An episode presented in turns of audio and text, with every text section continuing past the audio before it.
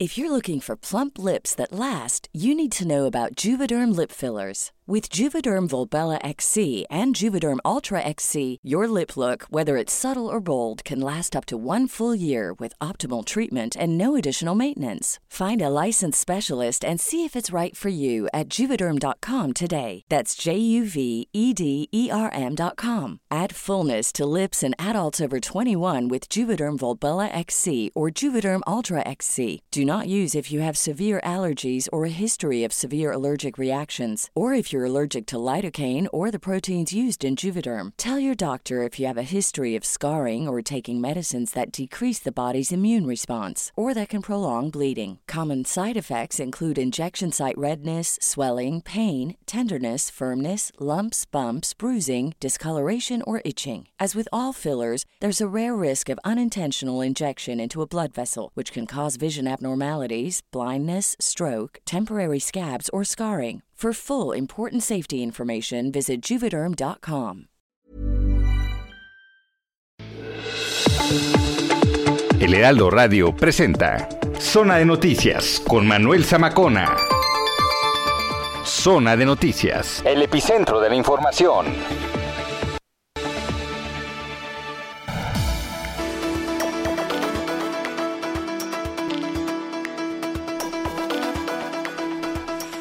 Son las 2 de la tarde en punto, ya tiempo del centro de la República Mexicana. Señoras y señores, qué gusto que nos estén acompañando en esta tarde soleada, hasta hace un momento, aquí en el Valle de México. Hoy es 11 de diciembre del año 2021. Y bueno, pues eh, como cada fin de semana le damos la bienvenida aquí a través de la señal de Heraldo Radio y la frecuencia que usted sintoniza es el 98.5 de FM. Bueno, tenemos un gran programa hoy aquí en Zona de Noticias y rápidamente le voy a platicar por qué. Porque evidentemente parte de la coyuntura que se da esta tarde es las peregrinaciones y los fieles que van a la Basílica de Guadalupe, que desde muy temprano ya comenzó a recibir a los feligreses ahí en el Templo Mariano. ¿No? En una de las fechas sin duda más importantes para los mexicanos en cuestión religiosa, el 12 de diciembre, pero desde el 11 hay que recordar que pues ya comienzan a venir muchas personas de diferentes partes del mundo. Tenemos, bueno, pues también evidentemente mm, el tema de Carmen Salinas, en paz descanse, Carmen Salinas sin duda un gran legado el que deja en el espectáculo mexicano y también parte por supuesto de la cultura, vamos a estar abundando en el tema. Entonces, bueno, le quería platicar que desde muy temprano yo estuve ahí en la Basílica de Guadalupe. ¿No? Se espera pues más de 3 millones de personas y los accesos, en general la operatividad ha sido buena hasta este momento. Dejaban pasar con una gran facilidad. Lo que, lo que diferencia de otros años es, por ejemplo, que esta vez no puede pernoctar la gente ahí, no puede quedarse a acampar, no puede quedarse, digamos, un poco más de un minuto incluso ahí en el Templo Mariano. Únicamente van, le dan las gracias y está el acceso muy, muy fluido. Eso es lo que vimos. Otro punto también muy importante es la vendimia que se da alrededor. Ya sabe, además de las famosas mañanitas, la guadalupana, es lo, eso es lo que se escucha alrededor de la basílica. El tema de los vendedores que también se vieron afectados por la pandemia de COVID-19, eh, pues ahora vuelve a florecer un poquito, vuelven a ver una luz al final del túnel que es el tema de las ventas. ¿Por qué? Pues porque venden cadenas, venden imágenes, venden veladoras, venden playeras, gorras, etcétera, de, todo lo relacionado a la Virgen de Guadalupe. Entonces, pues eh, es impactante. La verdad es que ya llevo varios años eh, cubriendo eh, los 12 de diciembre, 11 y 12, porque realmente hasta el 13 sigue llegando gente. No me dejo de sorprender de la cantidad de feligreses que llegan de todos lados de la República Mexicana e incluso del exterior. ¿eh? los devotos. Entonces, bueno, si usted va a acudir a la Basílica de Guadalupe, la recomendación pues es la que ya no sabemos desde hace dos años. Use cubreboca, ¿no? Si puede, lleve su gel antibacterial, a pesar de que ahí se están repartiendo por parte del gobierno capitalino algunos cubrebocas, pues la recomendación es que lo haga. Entonces, pues bueno, eh, sí está muy fácil el acceso, hay elementos de la Guardia Nacional resguardando la zona y en la noche también me voy a lanzar para allá porque este, nos va a tocar las famosas mañanitas, que son una parte representativa también muy importante de lo que involucra el 11 y 12 de diciembre, sobre todo el 12 evidentemente, que es el día de la pues de las Lupitas, ¿no? De ustedes, si se llaman Lupitas, es su día y es el día de la Virgen de Guadalupe, una de las eh, celebraciones religiosas más importantes aquí en nuestro país. Bueno, ¿de quién? Ah, sí, también, de Lupe Esparza, también, evidentemente, ¿cómo no? Oiga, eh, síganos en redes sociales, gracias por estarnos acompañando, arroba Samacona al aire, arroba Samacona al aire, ahí vamos a estar en comunicación leyendo todos sus comentarios.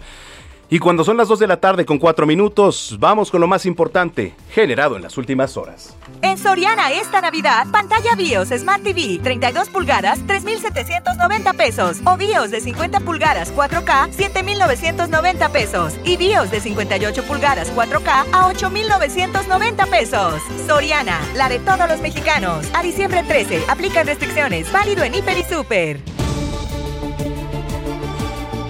Le platico que de gira por Baja California el presidente Andrés Manuel López Obrador dio a conocer que implementó un plan especial de seguridad para garantizar la paz en los estados en los que se registre el mayor número de homicidios dolosos. Estamos eh, haciendo un recorrido por estados en los que hay más incidencia delictiva y en especial eh, más homicidios y se está llevando a cabo un plan especial para garantizar la paz, la tranquilidad a los ciudadanos.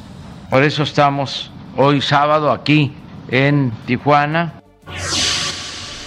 El presidente López Obrador también lamentó la muerte de la actriz mexicana Carmen Salinas, que por cierto, déjeme le platico que en este momento, aquí a través de los monitores que tenemos en pantalla, le platico que va, pues, eh, van sus restos de Carmen Salinas a una funeraria es lo que estamos viendo en este momento. Más adelante le tendremos la información.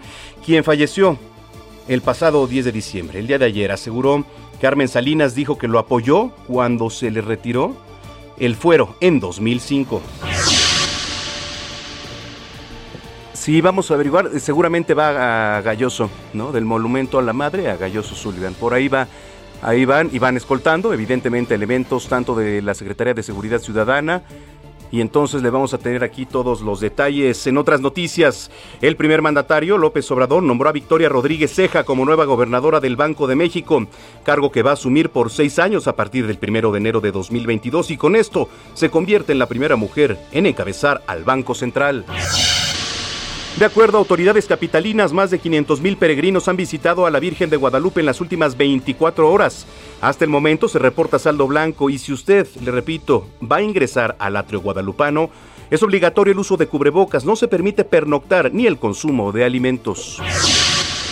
El canciller mexicano Marcelo Ebrard anunció anoche que México y países de Centroamérica van a crear un grupo internacional contra el tráfico de migrantes tras la volcadura de un tráiler en Chiapas que dejó un saldo de 55 personas muertas. Los países de la región, a propuesta principalmente de Guatemala, anunciamos esta noche la creación del grupo de acción inmediata contra la red de traficantes de personas responsables de la tragedia en Chiapas para investigar identificar, aprender y presentar ante la justicia a los integrantes y mandos de la organización criminal transnacional responsable de esta tragedia humana.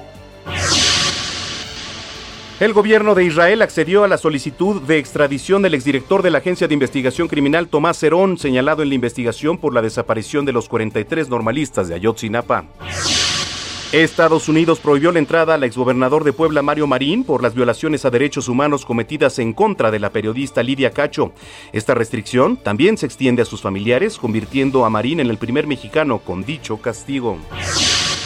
El Consejo General del Instituto Nacional Electoral aprobó este viernes ajustar su presupuesto 2022 a fin de sumar recursos para realizar la consulta de revocación del mandato presidencial. Sin embargo, señaló que cuentan con un mil 503 millones de pesos para el ejercicio y necesitan 3.830 millones de pesos.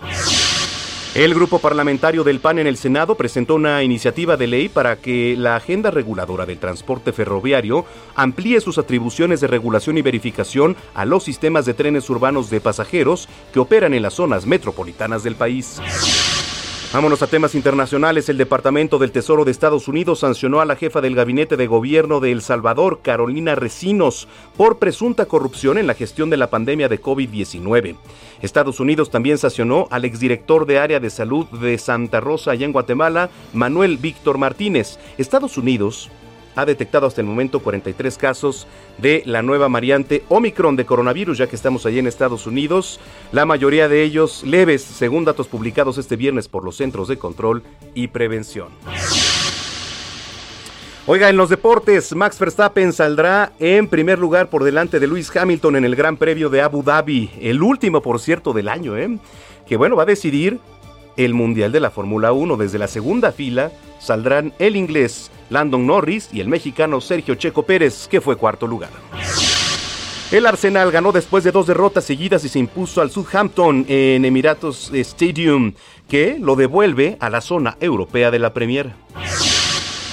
Hoy en los espectáculos, bueno, pues eh, se realizó un homenaje de cuerpo presente a la primera actriz Carmen Salinas, quien falleció el pasado 9 de diciembre. Familia, amigos y fans se reunieron ahí en el Monumento a la Madre, donde destacaron su trayectoria y en este momento les platicábamos, va llegando, sí, a uno de, este, de los velatorios que es allá en Galloso, pero aquí muy cerca de nuestras instalaciones, que es en Félix Cuevas, que es donde está Galloso. Entonces más adelante le vamos a tener los detalles.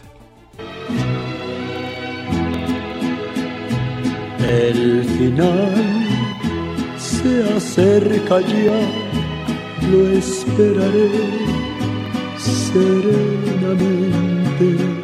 Ya ves, yo he sido así, te lo diré sinceramente, viví bueno, y el más reciente comunicado en torno a la salud del cantante Vicente Fernández señala que su pronóstico de salud se ha agudizado en las últimas 12 horas, presentando mayor inflamación de sus vías respiratorias e incrementado el apoyo respiratorio. El documento señala que el cantante fue sedado, su condición es muy crítica y el pronóstico muy reservado. Dijo su equipo de médicos, en tanto la familia del cantante pidió apoyo y comprensión y como siempre añadió que la información solo será vertida a través de sus redes sociales. Y lo mejor de cada instante viajé y disfruté no sé si más que otro cualquiera. Si bien todo esto fue a mi manera.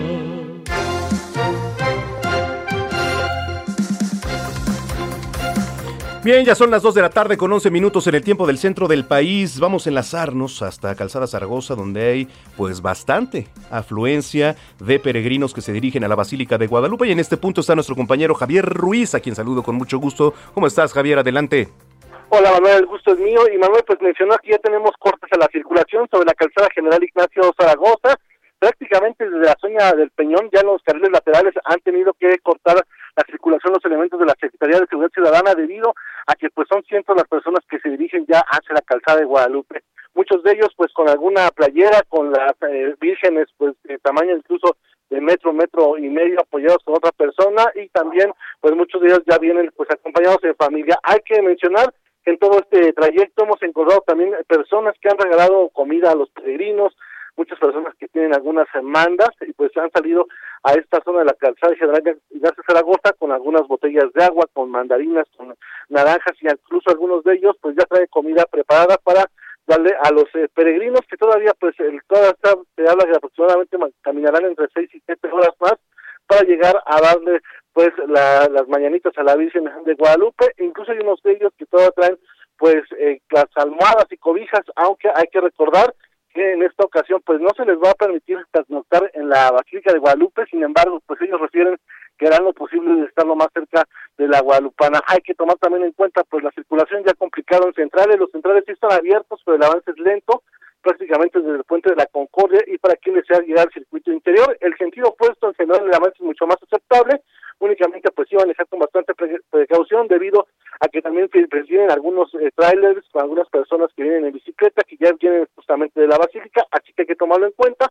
No está de más utilizar pues el eje 5, el eje 6 un poco más distante de la calzada de Iztapalapa para evitar esta zona de la calzada general Ignacio Zaragoza. De momento, Manuel, es el reporte que tenemos. Bien, pues ahí está la información, a tener mucho cuidado ahí con las este, alternativas viales y así las cosas, la afluencia a la Basílica de Guadalupe, que bueno, también desde temprano anduvimos por ahí y sí, bastante, bastante gente. Lo bueno es que, eh, y lo decía, ¿no? Al principio Javier, está fluido porque, porque cuando una vez que entran al templo mariano, digamos ahora, eh, pues no pueden pernoctar, a pesar de, de que llegan cobijas, etcétera, no pueden quedarse en el lugar, sino tienen que ir avanzando e incluso ya llegando a esta imagen icónica de la Virgen de Guadalupe y abajo la bandera de México, eh, pues hay una especie de escaleras eléctricas que no es una escalera, es una rampa más bien, en donde hacen pues mucho más fácil el acceso para que todo el mundo vaya este, saliendo conforme ahora las reglas por, por el tema del COVID. Bueno, creo se escuchó por ahí, Javier. Pero bueno, así está la situación ahí en la Basílica de Guadalupe. Dos de la tarde ya con 14 minutos.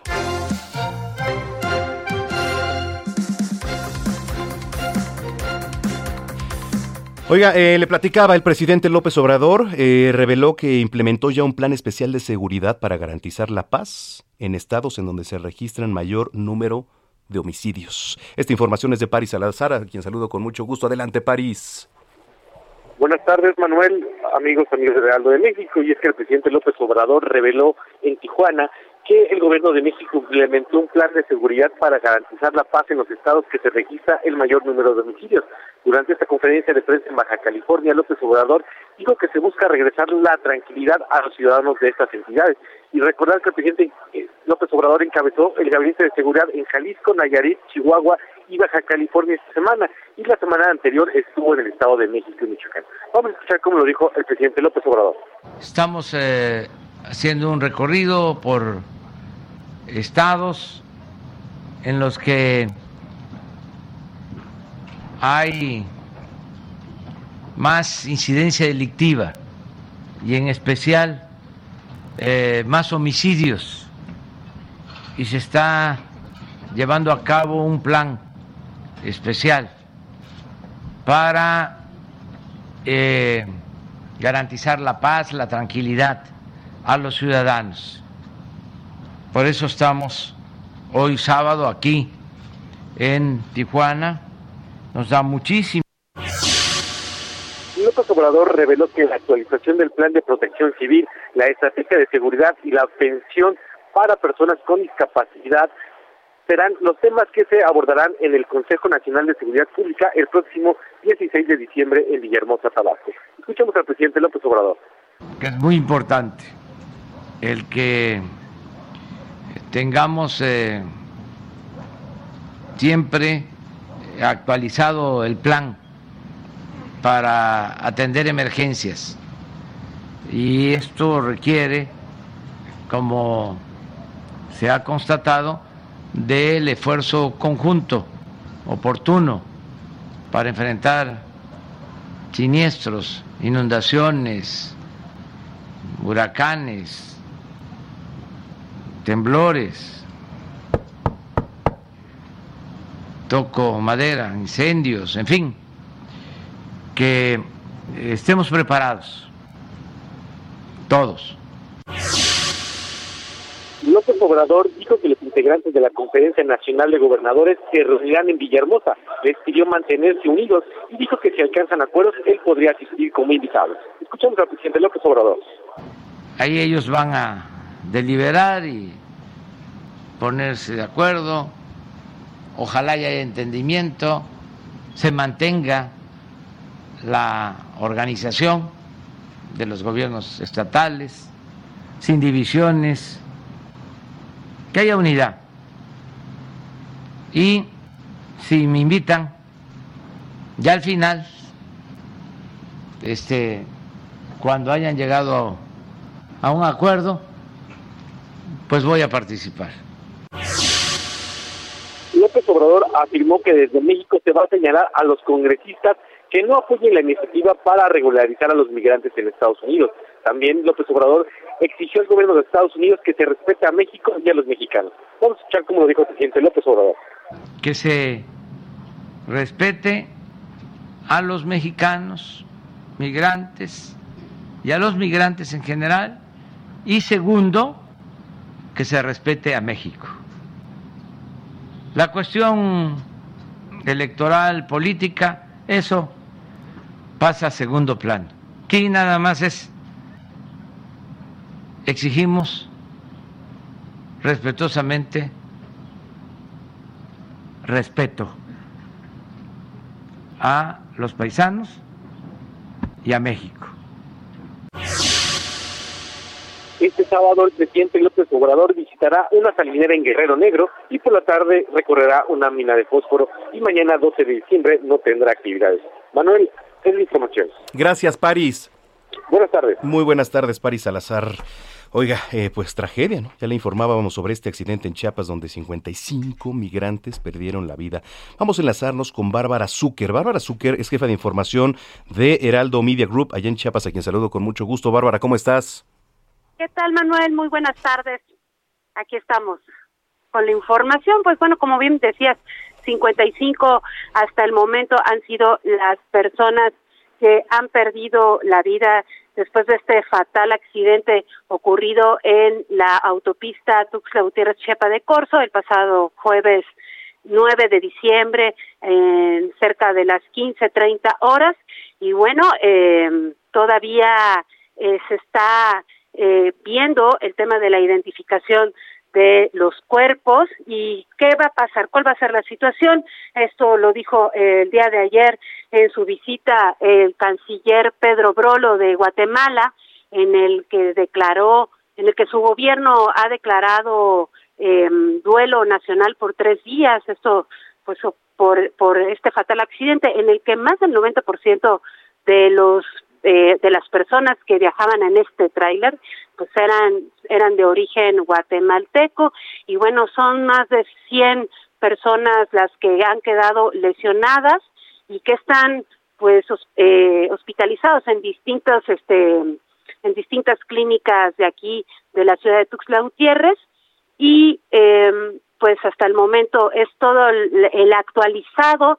Hay familias que ya eh, han entablado comunicación con con los heridos, esto en Cruz Roja, donde se ha podido eh, tener más acceso y más información por parte de los voluntarios, en el que nos han comentado de que los pacientes que están ahí, los heridos que son cerca de 27 pacientes en este momento, eh, pues eh, tienen mantienen comunicación constante con sus familiares. Hay uno de origen ecuatoriano y otro de origen colombiano y de allí todos son eh, de origen guatemalteco y hay jóvenes, jóvenes desde 15 de 15, 16 años que están, que iban adentro pues de este tráiler, pero que afortunadamente pues tienen heridas leves. Sí, que bueno, porque justo en este momento, mira aquí en, los monitores estamos viendo las imágenes y, es impactante, ¿eh? es, es impactante, pero bueno, oye, las autoridades, ¿qué dicen? Pues las autoridades, la verdad, eh, eh, se han mantenido un poco herméticas, no han proporcionado mucha información, más la que tenemos, la que la última, el último boletín que nos emitió Protección Civil del Estado, en el que hablaba nada más de 55 eh, 55 fallecidos y una centena de heridos que se encuentran en los distintos hospitales, clínicas y, y eso es lo único este hasta el momento que nos han comentado. También eh, han hecho visitas con eh, vicecónsules de Guatemala para ver el estado de, de salud de, de sus paisanos y qué va a proceder si quieren regresarse a, a su país o si quieren mantener su sueño a, cruzar la frontera. También pues migración, el Instituto Nacional de Migración pues ha comentado que quienes quieran seguir pues se les proporcionará una visa una visa humanitaria y bueno, es todo, es solamente la información y aparte pues las investigaciones que está haciendo la Fiscalía General de la República sobre eh, estos hechos ocurridos para buscar a los culpables, a los responsables pues, de este de este terrible accidente, Manuel. Bueno, pues vamos a estar muy pendientes y si lo permites, Bárbara, en comunicación contigo. Por supuesto, Manuel, aquí estamos para atenderlos. Gracias, Bárbara. Saludos buenas tardes. Buenas tardes, Bárbara Zucker, jefa de información del Heraldo Media Group allá en Chiapas. Bueno, pues iniciamos las efemérides musicales de este sábado recordando a uno de los máximos exponentes de la música de todos los tiempos, el inolvidable John Lennon, ya que el pasado miércoles 8 de diciembre se cumplieron 41 años de su muerte y lo hacemos escuchando Imagine, una de sus más grandes obras que forma parte del álbum del mismo nombre lanzado en 1971 tras su salida de The Beatles. Escuchamos Imagine de John Lennon. Vamos a una pausa, volvemos. No hell below us. Above us, only sky. Imagine all the people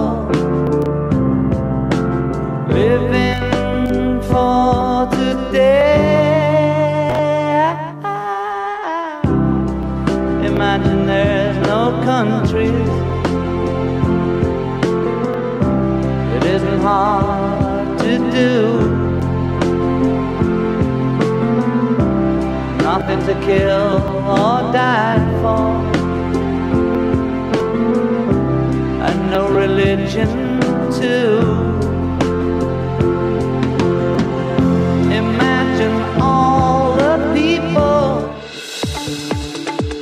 Vamos a una pausa y regresamos con Manuel Zamacona a Zona de Noticias por Heraldo Radio.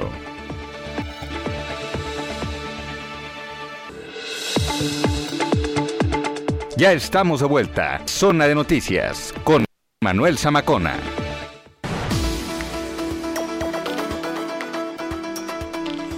Las 2 de la tarde ya con 30 minutos, tiempo del centro del país. Gracias por continuar con nosotros aquí a través de la señal de Heraldo Radio. Usted está en zona de noticias a través del 98.5 de FM en el Valle de México y a través de las diferentes frecuencias locales en la República Mexicana de norte a sur y de sur a norte. Y también nos ven, por supuesto, en Estados Unidos, aquí a través de nuestras cámaras web. Saludo con muchísimo gusto. Nos están viendo en este momento en Chicago, en Beaumont, en Atlanta.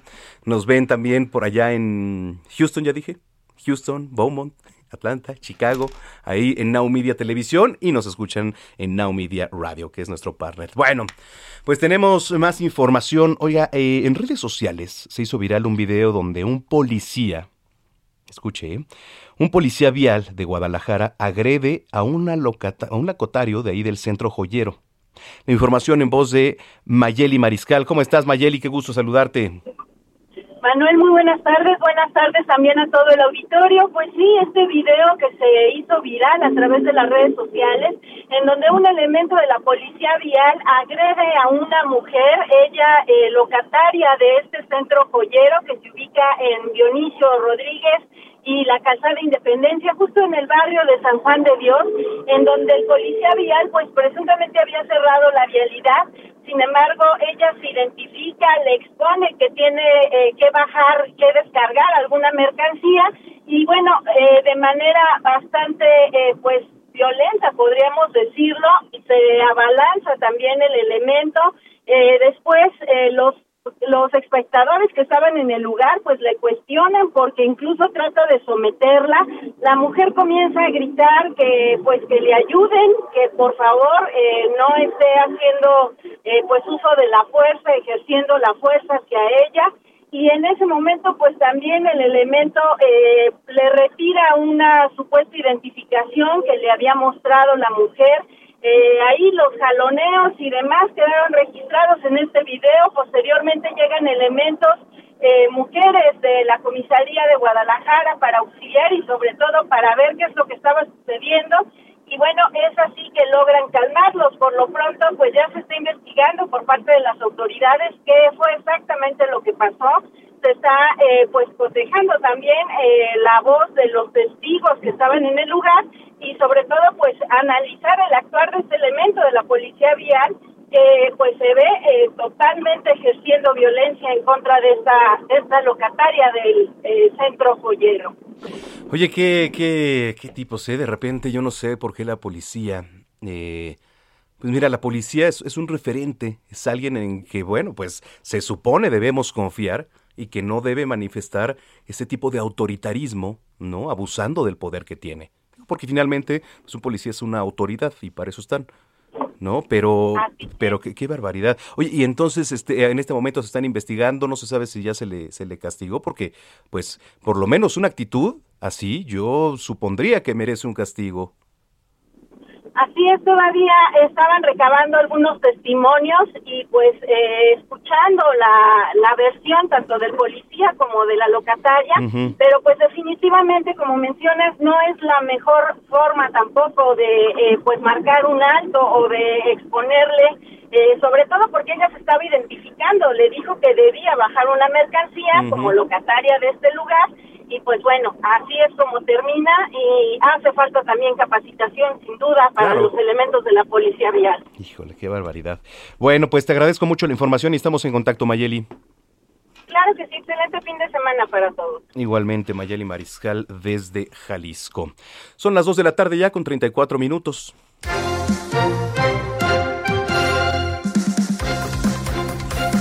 Mire, eh, un hotel ubicado allá en Puerto Marqués, en Acapulco, en Guerrero, se incendió ayer. De acuerdo a un reporte de la Secretaría de Protección Civil, alrededor de las 7 de la noche, la palapa del hotel terraza ubicada allí en Puerto Marqués se prendió en llamas, ¿eh? ya están las imágenes. Las autoridades no reportaron víctimas mortales, afortunadamente, ni personas heridas, solo pérdidas materiales. A este hotel, que es el Hotel Terrazas, llegaron elementos de protección civil del Estado y bomberos para sofocar el incendio. Y pues ya los usuarios ahí en redes sociales grabaron cómo las llamas consumieron la estructura y subieron los clips donde rápidamente pues se volvieron virales. Pero así las cosas, ¿eh? Ah, ah, bueno, hay que recordar que en septiembre de este año la discoteca Baby O, recuerda, aquí le dimos la nota también, allá en Acapulco se incendió. Ahora el dueño Eduardo Césarman aseguró que Hace un par de semanas las autoridades le permitieron hacer uso del inmueble, pero la realidad es que no quedó nada tras el incendio. Se están haciendo evaluaciones estructurales, están analizando todos los daños que sufrieron, el presupuesto para ver si lo, eh, si se puede volver a echar a andar, ¿no? en voz de este personaje que es el dueño dice tenemos que evaluarlo muy bien. No será pronto, dijo, esa es la realidad. Y, le platico porque también, bueno, pues esta discoteca, este centro nocturno que es el Baby bueno, o era, no sabemos hasta el momento, a ver, ojalá se logre recuperar, es de, de las más icónicas, ¿no? Ocurrió durante la noche del 29 de septiembre que dejó daños materiales y un trabajador intoxicado. Esta emblemática discoteca inaugurada en diciembre, fíjese, de 1976 y se caracterizó pues por recibir a lo más exclusivo del mundo político, del mundo deportivo, musical y también artístico. Entonces, ¿a qué iba con todo esto? Otro incendio también allá en Acapulco. Dos de la tarde, 36 minutos.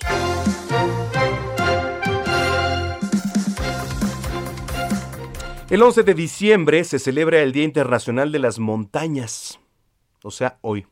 Un ecosistema frágil que sin duda hay que proteger y que tiene cabida en los Objetivos de Desarrollo Sostenible para 2030 y concretamente en el objetivo número 15 por este pues diversas cuestiones, ¿no? Tenemos muchas razones para decir que las montañas son importantes, pero algunas de las más llamativas son, por ejemplo, las montañas cubren el 22% de la superficie de la Tierra, en las montañas habita el 15% de la población del planeta, casi mil millones de personas. Y más de la mitad de la población mundial depende de las montañas para abastecerse de agua, alimentos y energía. 2,37. Entrevista.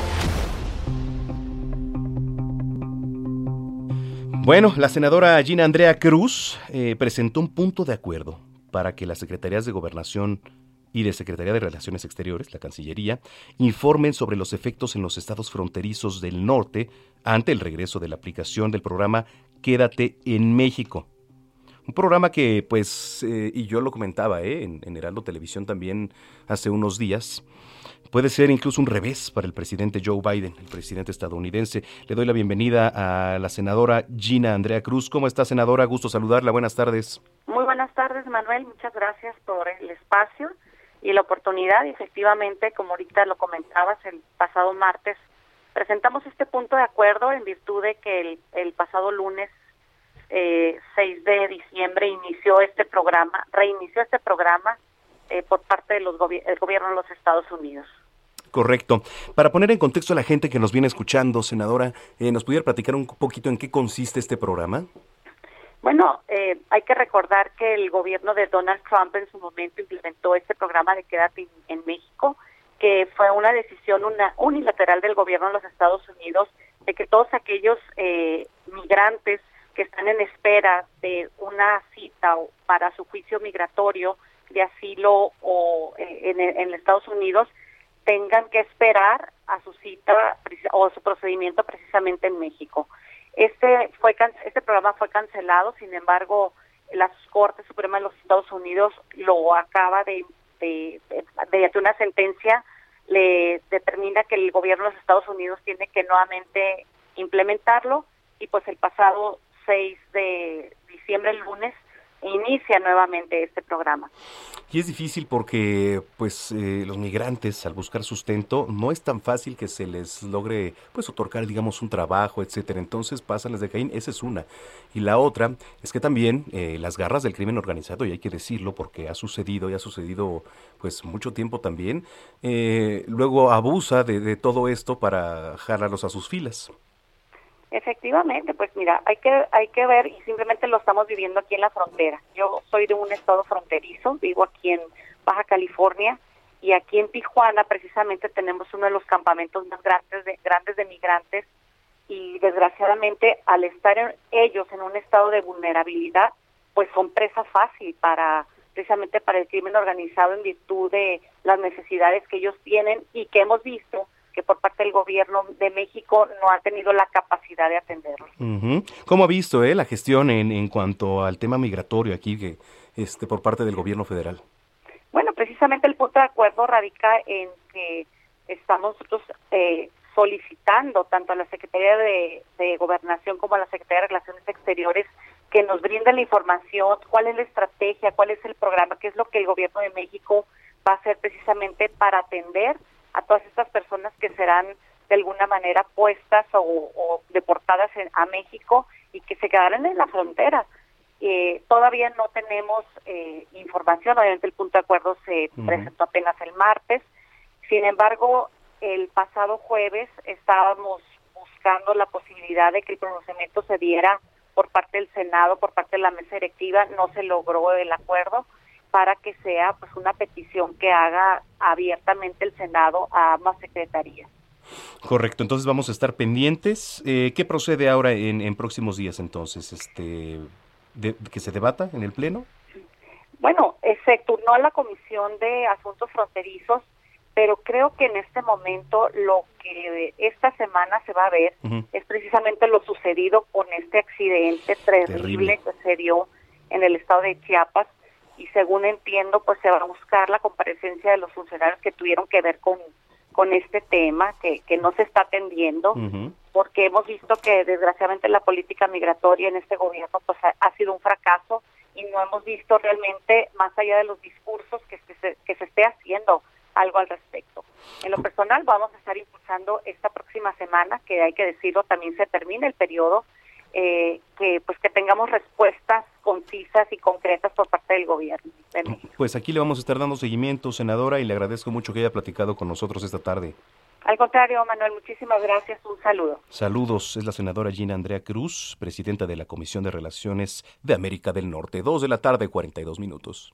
Entrevista. Bueno, eh, hace unos días, y aquí también le dábamos a conocer, cómo fueron investidos, atropellados, unos peregrinos en Calzada de Tlalpan que se dirigían a la Basílica de Guadalupe. Pues sí, tras todo esto que ha ocurrido, ¿y por qué se lo platico? Porque las personas, bueno, más bien la persona que viene manejando, venía eh, alcoholizada. Aquí sabemos que existe el programa Conduce sin alcohol, que a mi punto de vista ha sido de los programas más exitosos, no nada más en México, sino en América Latina, por el número eh, y la reducción que ha habido en todos esos casos. Me da mucho gusto saludar al licenciado Juan Manuel Ríos, él es subdirector de programas preventivos de seguridad vial. Licenciado, ¿cómo está? Hola, buenas tardes, Manuel. Gusto saludarte a ti a tu auditorio. Gracias por tomarnos la comunicación. Oiga, se reforzó, incluso pues prácticamente se podría decir que se triplicaron ya el número de estos puntos del programa de Conduce Sin Alcohol. ¿Nos puede platicar de esto, por favor? Sí, claro. Cada, cada diciembre, todos los años, el programa Conduce Sin Alcohol refuerza el operativo de revisión a los conductores. Sabemos que son épocas de fiesta, entonces, este, por instrucciones del señor secretario de Seguridad Ciudadana, eh, eh, triplicamos eh, los puntos de revisión y también incrementamos de manera considerable el estado de fuerza para brindar mayor seguridad a la ciudadanía y prevenir estos hechos de tránsito que tienen origen en el, conducir bajo los efectos del alcohol. Y es muy bueno, la verdad, porque este, y siempre reforzamos, ¿no? Los dichos, las recomendaciones aquí de si tomas, pues no manejes. Ahora, eh, hace también unos días se reformaron ahí algunos artículos al reglamento de tránsito en donde, y me preguntaba a, algunas personas, oye, por ejemplo, a ver, si tú vas con, con, una persona, esta persona ya no se puede llevar tu carro, aunque no esté, digamos, eh, alcoholizada, aunque venga eh, sobrio, ¿cómo, ¿cómo está ese tema, licenciado? Sí, en febrero de este año el reglamento de tránsito fue reformado y entre otras eh, particularidades es esta precisamente. Eh, si, si un conductor rebasa el límite permitido para conducir con alcohol, el, el, acompañante ya no podrá llevarse eh, el vehículo. Antes de esta reforma sí se podía hacer, siempre que ese acompañante viniera con él en el momento, número uno, y dos, que no viniera alcoholizado. Pero era origen de muchas eh, discusiones, este, alegatos innecesarios, Manuel. Eh, entonces, el propósito de esta reforma es que todos los vehículos de aquellos conductores que rebasan los límites permitidos son enviados al corralón sin excepción. Ok, al corralón, correcto. Otra, eh, por, por, el tema de la pandemia, pues había disminuido el uso de estos tubos que pues eh, detectan el gradaje de alcohol que tú traes. Se estaba haciendo casi por aproximación. ¿Cómo se está haciendo ahora la operatividad en, en cuanto a ese tema, licenciado? Y desde la, desde la pandemia nos, nos vimos obligados a, adecuar nuestra operación y eh, conseguimos eh, aparatos de alcoholimetría ambientales. Mm. Ahora nuestro oficial de policía ya no tiene que acercarse ni meter la cabeza prácticamente al habitáculo del, del conductor. Eh, acerca este aparato y detecta la presencia de alcohol en el ambiente del coche. Entonces, a ese conductor le hacemos la prueba lo que hace más eficiente nuestra operación, más rápida y sencilla. Eh, prevenimos riesgos de contagio, mantenemos en todo momento la sana distancia y seguimos este, provistos nuestros oficiales de, mascarillas, guantes, este, cubrebocas, este, Manuel. Ok, perfecto. Y eh, por último, ¿van a estar las 24 horas?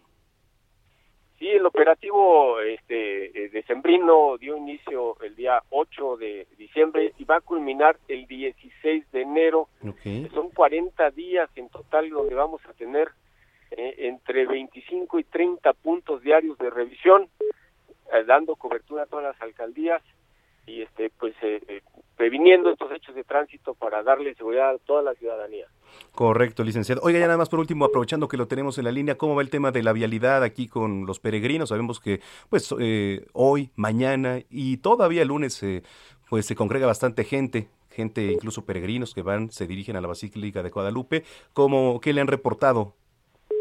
Este, hasta ahorita todo muy bien. Eh, también reforzamos la vigilancia en todo el perímetro de la Basílica este, eh, eh, hasta el momento todo marcha muy bien. Bueno, pues vamos a estar muy pendientes y esperemos que así continúe. Le agradezco mucho que nos haya tomado la comunicación. Gracias a usted. Gracias, es el licenciado Juan Manuel Ríos Navarrete, subdirector de programas preventivos de seguridad vial.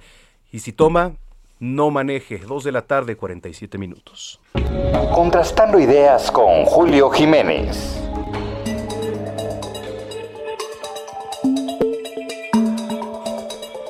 Bueno, eh, ya lo hemos platicado. En la semana también ya el Instituto Nacional de Transparencia, Acceso a la Información y Protección de Datos Personales, el INAI, presentará una controversia constitucional ante la Suprema Corte de Justicia de la Nación contra el decreto del presidente Andrés Manuel López Obrador, con el que pues catalogó las obras del gobierno como asuntos de seguridad nacional. Ahí nomás, ¿no? Ahí nomás, para que nadie cuestione. En la línea telefónica tenemos a Julio Jiménez, el doctor Julio Jiménez, que es nuestro colaborador de cabecera en este espacio. Julio, qué gusto saludarte, ¿cómo estás? Manuel, qué gusto saludarte. Muy buenas tardes. Gracias por la oportunidad de dirigirme a tu importante auditorio. Gracias. Muchísimas gracias. Oye, ¿qué significa que la Corte presente una controversia constitucional? Perdón, el INAI. El INAI. Fíjate que es importante recordarle a nuestro amable auditorio que el presidente de la República, Andrés Manuel López Obrador, hace, hace casi tres semanas, pues eh, anunció, de hecho, se publicó en el Diario Oficial de la Federación un acuerdo un acuerdo que tiene como principal finalidad pues agilizar todas las obras, todos los, los proyectos de infraestructura del gobierno de la cuarta transformación. ¿A qué me refiero con estos proyectos? Bueno, pues desde el tren Maya hasta el aeropuerto de Santa Lucía, pasando por todas las obras que en este momento el gobierno está impulsando. Aquí cabe hacer una aclaración, mi estimado Manuel. Estas obras de infraestructura fueron reservadas y consideradas, clasificadas, mejor dicho es la palabra correcta, clasificadas como temas de seguridad nacional, temas estratégicos, áreas estratégicas consideradas como de seguridad nacional. ¿A qué, a qué refiero ese tema? Bueno, pues porque este, este eh, pues llamado decretazo, porque así lo han, así se ha divulgado, así se ha difundido en medios de comunicación, como un decretazo, porque es la decisión del Ejecutivo. Este acuerdo, pues, tiene como finalidad pues informarle a las dependencias que están encargadas de evaluar, de certificar, de avalar, de pues eh, otorgar los permisos, los peritajes, los vistos buenos a todos los proyectos del gobierno en la cuarta transformación. El problema es que estos proyectos no reúnen ni las condiciones, ni las formalidades, ni los tiempos para que sean avalados por esas dependencias. Entonces, la urgencia del Ejecutivo Federal es que tendrán que resolver en cinco días estos proyectos, otorgar pues todas las las eh, pues autorizaciones, vistos buenos, proyectos que van a, tener que funcionar ya cinco días. Y bueno, si en estos términos de cinco días no resuelven, por afirmativa ficta se entenderá que están aprobados los proyectos y procederán evidentemente a todos, todas y cada una de las etapas de este proyecto, en donde te comento y reitero, están reservados bajo esta clasificación de seguridad nacional. ¿A qué nos referimos con ello, Manuel? Bueno, pues nada más y nada menos que cualquier ciudadano, cualquier mexicano que se vea afectado en sus intereses, en su patrimonio o en sus derechos humanos como consecuencia de estas obras de infraestructura, no podrá defenderse, no podrá consultar información pública, aclaro, información pública, para llegarse de elementos y en algún momento pues hacer valer alguno de los medios que nuestra propia constitución contempla, nuestras leyes eh, establecen para defenderse ante estos proyectos que pueden generar desde un daño económico patrimonial hasta un grave impacto eh, eh, ecológico ambiental. Y hablo pues del tren Maya, hablo evidentemente de, este aeropuerto de Santa Lucía y todas las obras como la, refinería de Dos Bocas, Manuel. Fíjate que qué interesante lo que nos platicas, eh, Julio, en términos legales. Dice por acá, jamás un derecho fundamental, el acceso a la información, puede ser eh, limitado, interrumpido o aplazado, salvo por la norma constitucional o norma superior, y en caso, dado la reserva de ley, por una ley correspondiente, ¿no? Eso también lo, lo, dijo el comisionado del INAE, pero luego, pues, los términos legales no a todos se nos facilitan y es difícil la comprensión y de repente, ¿no? Pues, este, nos toman por sorpresa. Es correcto. Y es que este tema, pues deja en total estado de indefensión a los mexicanos, eh, Manuel, porque como te comentaba, estos, estos proyectos no reúnen ni los permisos, ni las autorizaciones, ni los peritajes, ni los estudios de fondo para que sean avalados y puedan cumplir con estos requisitos, con estas disposiciones que la propia ley y el gobierno han, ha pues, establecido. y bueno, pues los tiempos están encima porque este acuerdo tiene una vigencia nada más de un año. Y evidentemente el INAI, cumpliendo con este protocolo, este derecho consagrado en el artículo sexto de nuestra Constitución, que es el acceso a la información pública, y más aún, saben en qué se están gastando y cómo están gastando tu dinero y el de todos los mexicanos, Manuel.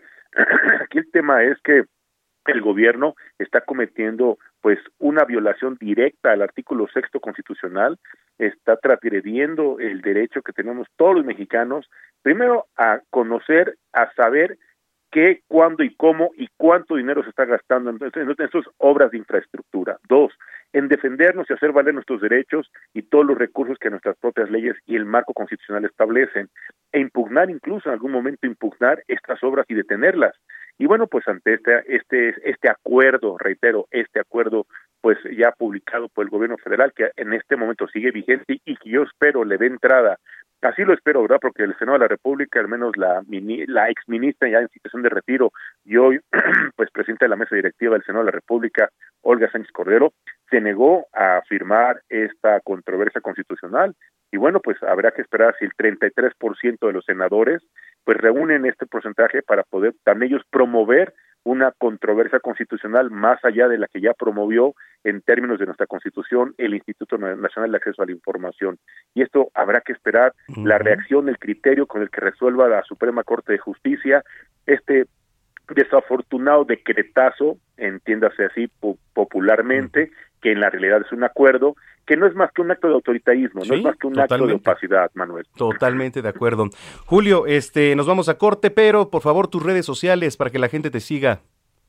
Claro que sí, Manuel, muchas gracias. Eh, me encuentran en todas las redes sociales como Análisis Jurídico y también me pueden seguir como Contrastando Ideas. Muchas gracias, excelente fin de semana. Igualmente para ti es el doctor Julio Jiménez aquí en Zona de Noticias. Bueno, pues ahí están. Los invitamos a que sigan con nosotros. Ya se fue, perdonen ustedes. Qué son, ¿eh? Son tremendos aquí en la producción. Ya se fue, disculpen ustedes. Bueno, este, arroba Samacona al aire arroba Samacona al aire. Regresando, tenemos ya lista a nuestra querida chef Paulina Abascal. ¿Y qué cree? Vienen los dandies, vienen los dandies aquí a cabina. Soy Manuel Zamacona, volvemos. Del corazón, Vamos a una pausa y regresamos con Manuel Zamacona a Zona de Noticias por Heraldo Radio.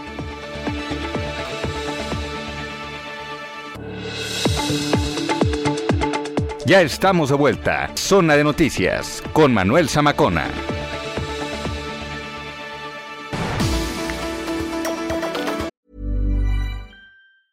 If you thought the only way to get a more defined jawline with natural looking results was through surgery, think again. Juvederm Volux XC is a non surgical injectable gel filler that improves moderate to severe loss of jawline definition and can help you achieve natural looking results with little downtime. Even better, this improved definition lasts up to one year with optimal treatment. No maintenance required. Improve jawline definition for a smooth, sculpted look with Juvederm Volux XC. For important safety information and to find a licensed specialist, visit juvederm.com. That's J U V E D E R M.com. Not for people with severe allergic reactions, allergies to lidocaine, or the proteins used in Juvederm. Common side effects include injection site redness, swelling, pain, tenderness, firmness, lumps, bumps, bruising, discoloration, or itching. There's a risk of unintentional injection into a blood vessel, which can cause vision abnormalities, blindness, stroke, temporary scabs, or scarring. Talk to a licensed specialist to find out if it's right for you.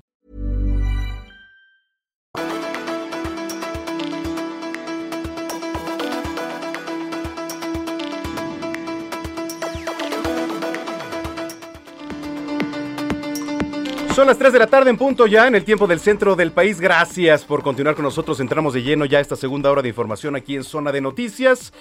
Usted escucha Heraldo Radio aquí a través de la frecuencia del 98.5 de FM en el Valle de México y a través de las diferentes frecuencias locales a lo largo y ancho de la República Mexicana. En Estados Unidos también nos escuchamos a través de Now Media Radio y nos vemos en Now Media Televisión aquí a través de diferentes canales. Saludos a Atlanta, Beaumont, Houston, Chicago, muchos, muchos saludos. Bueno, pues nos queda mm, todavía un gran programa por delante. Les decía que vienen los dandies porque le van a cantar las mañanitas a la Virgen al rato en, la Basílica, entonces los vamos a tener aquí. Y seguramente me los voy a encontrar por allá, porque también nos, toca ir ya en la noche para allá. Día completo, Gina. Así es. Buenas tardes, Manuel. Buenas tardes, Gina. Les presento a Gina Monroy, que es nuestra jefa de información. Ustedes ya, ya la escuchan aquí todos los fines de semana también. Y además, Paulina Abascal, en la sección de Gastrolab, nos trae la segunda parte de la receta del bacalao que se quedó pendiente. Ya ve que nos, nos dio la primera parte hace ocho días y ahora viene la segunda parte. Eh, oiga, hay cambios fiscales para 2022. Vamos a estar platicando con Narciso Vargas, contador certificado y maestro en Derecho Fiscal. Además, oiga, los sistemas de inteligencia artificial pueden predecir quién es tu amor usando tu perfil digital y además tu ADN. Imagínese, de Es eso nos va a gran hablar. tema, Sí, imagínate, sí. pues. A ver, ya un sistema de inteligencia artificial que prediga quién es tu amor. Yo ya sé quién es mi amor, la verdad. Ah, ¿Mandé? Pues sí, puede ser que sí, porque además, pues, este, el amor es espontáneo, ¿no? Tiene que ser bonito. Sí. ¿Tú estás enamorada, Gina? Sí. Ay, oh, vámonos, Mucho. pues. Mucho, dice Gina. Muy bien. Y este, mm, oiga, vamos a tener aquí a El Coyote, primer finalista de la gran alternativa de este torneo, la gran alternativa, que es una justa que mm, representa la gran posibilidad para los talentos jóvenes del Consejo Mundial de Lucha Libre. Aquí lo vamos a tener ya en unos minutos más al luchador. Así que, pues lo invitamos a que se quede con nosotros. Redes sociales, arroba Samacona al aire, arroba Samacona. Ah, ¿Cómo que se lastimó la pata? ¿Cuándo fue apenas? El coyote. Sí, hijo, son tremendos, qué bárbaro. Ahora sí caí, caí redondito, ¿eh? Qué bárbaro. No, ¿Cómo, ¿Cómo bueno. los escuchas? No, qué barbaridad. Desatados aquí. Pero bueno. Arroba Samacona al aire. Son las 3 de la tarde con 3 minutos y vamos con el resumen informativo en voz de Gina Monroy, nuestra jefa de información. Tome nota, la autopista México-Puebla fue cerrada en su totalidad desde el municipio de Santana Rita, la Jujuapán, en Puebla, hasta el entroque de Río Frío en el Estado de México con dirección a la Ciudad de México. La circulación pues empieza a estar colapsada. El presidente Andrés Manuel López Obrador pidió a la Conferencia Nacional de Gobernadores, la CONAGO, mantenerse organizada y sin divisiones, lo anterior de gira por Tijuana en Baja California. en lo que es la Asociación de Gobernadoras y Gobernadores, la CONAGO. Ahí ellos van a deliberar y ponerse de acuerdo, ojalá haya entendimiento, se mantenga la organización de los gobiernos estatales, sin divisiones, que haya unidad. Y si me invitan, ya al final, este, cuando hayan llegado a un acuerdo, pues voy a participar. El conductor que manejaba en estado de ebriedad cuando atropelló a un grupo de peregrinos sobre calzada de Tlalpan fue vinculado a proceso por un juez de control por el delito de lesiones dolosas calificadas por tránsito de vehículo. A través de sus redes sociales, Alejandro Moreno, presidente del PRI, dio la bienvenida a la 23 Asamblea del partido. La militancia busca recabar la visión en todo el país, generando el diálogo y el debate. Adrián Levarón promovió un amparo ante un juez de distrito, con el respaldo de la Comisión Ejecutiva de Atención a Víctimas para que la Fiscalía General de la República le permita acceso a la carpeta de investigación que inició por el delito de delincuencia organizada relacionado con la masacre en Bavispe, Sonora, en la que nueve de sus familiares fueron asesinados. En noticias internacionales les comento que la cifra de muertos en Kentucky tras el paso arrasador de cuatro tornados podría ascender a 100 esto estimaron las autoridades locales.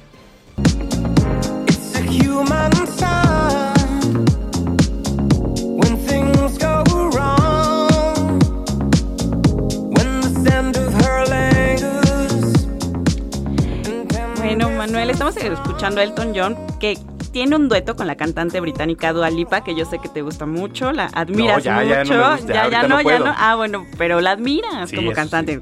Bueno, pues es que Dua eh, anunció que llegará a México el próximo 21 y 23 de septiembre del 2022 en la capital del país y Monterrey respectivamente. La preventa será el próximo 15 y 16 de diciembre a las 11 horas. Ándale. Así que ya lo saben. ¿Cuándo? El 15 y 16 de diciembre a las 11. Ya van a empezar la preventa para los boletos del próximo año de Dua. ¿No nos lo querrá regalar esta Nayeli Ramírez? Ay, no sé. Mm. Se estima, estaba viendo en redes sociales que los precios van a ir desde el, o sea, baratos, mil pesos, hasta atrás. Hasta. Hasta atrás. Oye, están como los de Aladín, ¿no? Sí, también están caros. Están, es que es- están caros. es caro. Sí, sí, es un Sí, espectáculo. sí. Están, Entonces, están caros. si la quieres ir a ver, pues cae en quincena. ¿A Dua? A Dua. Gracias, Bueno, Manuel. Gracias a ti, Gina Monroy, 3 con 6.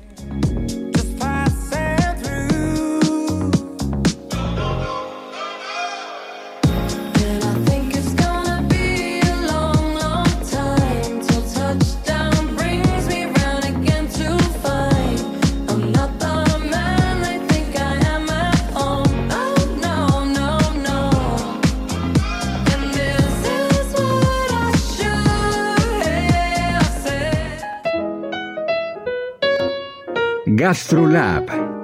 Historia, recetas, materia prima y un sinfín de cosas que a todos nos interesan.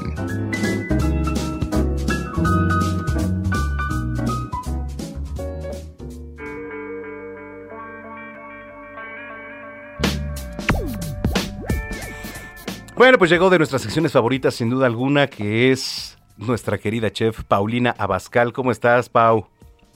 ¿Cómo estás, Manuel? Muy bien, ¿y tú?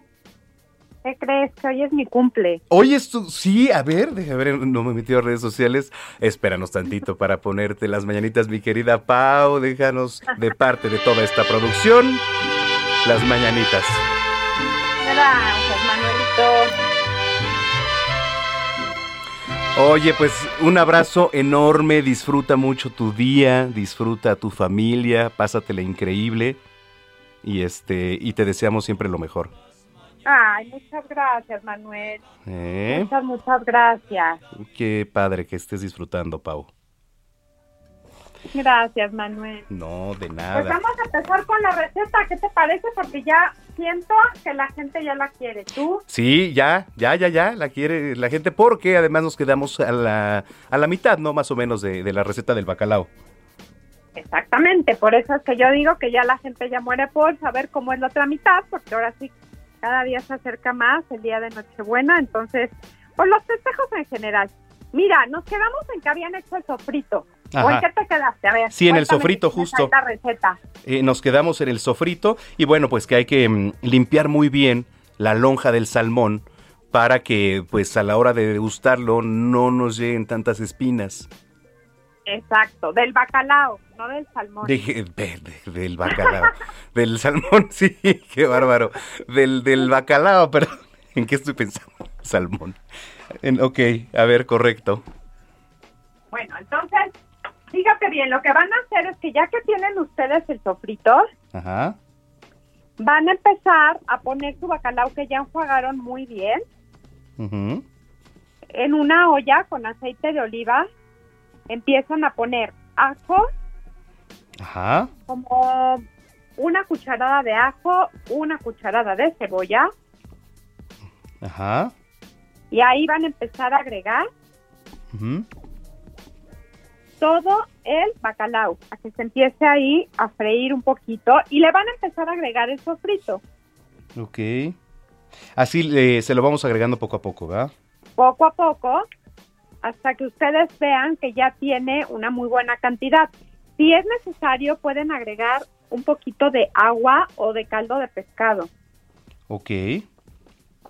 Agregar agua o caldo de pescado. Perfecto. Y una vez que ya tienen ahí todo su bacalao y todo su sofrito, van a empezar a agregar alcaparra, Ajá, agregar alcaparra. aceituna, Ajá. eh, almendra pelada. ujú. Hay a gente que le gusta ponerle pasitas. A mí me encanta el sabor de la combinación de lo salado con lo dulce, pero si algunos de los que nos escuchan no les gusta, no pasa nada, no se lo ponen y le dejan el, el sabor bien, bien acidito, picosito y con todo esto delicioso de la alcaparra, la aceituna y la almendra. Ok. Fíjate que a mí me gusta También- más así al final, así este. Sin pasas. Digo, no es que no me gusten las pasas, sí me gustan, pero prefiero así como dijiste, el, el saborcito así medio picoso. Oye, y también le puedes agregar chiles güeros. Ah, es cierto. Podemos agregar. ¿Y qué crees? Que ya tienes tu bacalao, man. Ay, qué rico. Qué delicia. Esto lo dejamos reposar, que este... mm, Mira, como bien dicen, siempre es mucho más rico el recalentado. Entonces yo les recomiendo que no lo terminen de cocinar el mero día, sino la noche anterior, para que al día siguiente haya más concentración de sabores, de aromas. Y hay que acompañarlo, bueno, ya saben, con un bolillito. Las famosas tortas de bacalao también son buenasas. Uy, y, sí. y les va les va a durar muy bien durante una semana en el refrigerador. Así es que si se van a animar a hacerlo, pues hagan una buena cantidad. ¿Y podría ser con una copita de vino blanco? Pues a mí me gusta el vino tinto con estos sabores tan fuertes y pronunciados. Sí, ok, ok, puede ser vino. Aunque sabemos que el vino blanco va muy bien con los pescados, bueno, pues también este tipo de pescado que tiene mucho sabor y, y mucho condimento, el vino tinto creo que le viene re bien. Ok, perfecto. A ver, entonces te voy a, a repetir a ver si estamos en la misma sintonía. Perfecto. Ya que tenemos este sofrito del cual hablamos la semana pasada, este, y bien enjuagado el bacalao, vamos a meter en una olla y agregar una cucharadita de ajo, cebolla y bueno, pues eh, empezamos al vaciado del bacalao para agregar después justamente el sofrito. Y podemos agregar si es que ven que le hace falta agua o incluso caldo de pescado. Una vez que tenemos ya todo, ¿no? Le vamos a agregar lo siguiente: alcaparras, aceitunas, em, almendra pelada. Y si usted lo gusta, si le gusta la combinación de sabores, también le puede agregar pasas. Si no, pues así lo, lo- lo dejamos, ¿no? Y de preferencia, oiga, cocínelo por favor un día antes para que se combinen bien los sabores y los olores. ¿Cómo, cómo, cómo me vi? Me escuché. Como todo un chef profesional. Perfecto. Tenemos nuestro bacalao, Pau. No, bueno, espero que lo disfruten, que por favor nos compartan qué tal les quedó en todas las redes sociales y, y bueno, sigamos cocinando cosas deliciosas en esta temporada. Me parece perfecto. Y hablando de redes sociales, por favor, ¿dónde te podemos seguir? Muchas gracias, Manuel. Pues ya sabes que siempre me encuentran en Gastrolab todos los miércoles y viernes y bueno, en todas las redes sociales con mi nombre Paulina Bascal, el de la palomita azul. Perfecto. Oye, nuevamente te mandamos un gran abrazo, sigue disfrutando y las mejores vibras siempre, Pau. Ay, muchas gracias, Manuel, y que todos tengan un muy bonito fin de semana. Que Gracias. disfruten. Igualmente, feliz cumpleaños, Pau. Gracias. Es Paulina Abascal aquí en Zona de Noticias. 3 de la tarde, 14 minutos. Entrevista. Le platicaba que va a haber algunos cambios ahora para eh, 2022 que tienen que ver con los temas fiscales. Eh, quizá por ahí aumento de controles que deben observar los contribuyentes, mayor información que deben presentar los contribuyentes y, y también que el contador público que dictamina estados financieros para efectos fiscales en el ejercicio de su trabajo podría ser responsable de encubrimiento de la Comisión de Delitos Fiscales. En la línea telefónica el doctor eh, Mauricio Traín Bautista, contador público, certificado y abogado. Licenciado, ¿cómo está? Qué gusto saludarlo. Muy bien, muy bien, muchas gracias. Muy buenas tardes, licenciado Manuel. A Gracias. órdenes. Muchísimas gracias. Oiga, em, ¿qué cambios, de qué cambios debemos estar enterados para 2022, sobre todo, pues, este, contando con estos ejercicios fiscales? Bueno, hay, hay muchísimos cambios, ha- hay, hay este, cambios fuertísimos que vienen para el próximo año.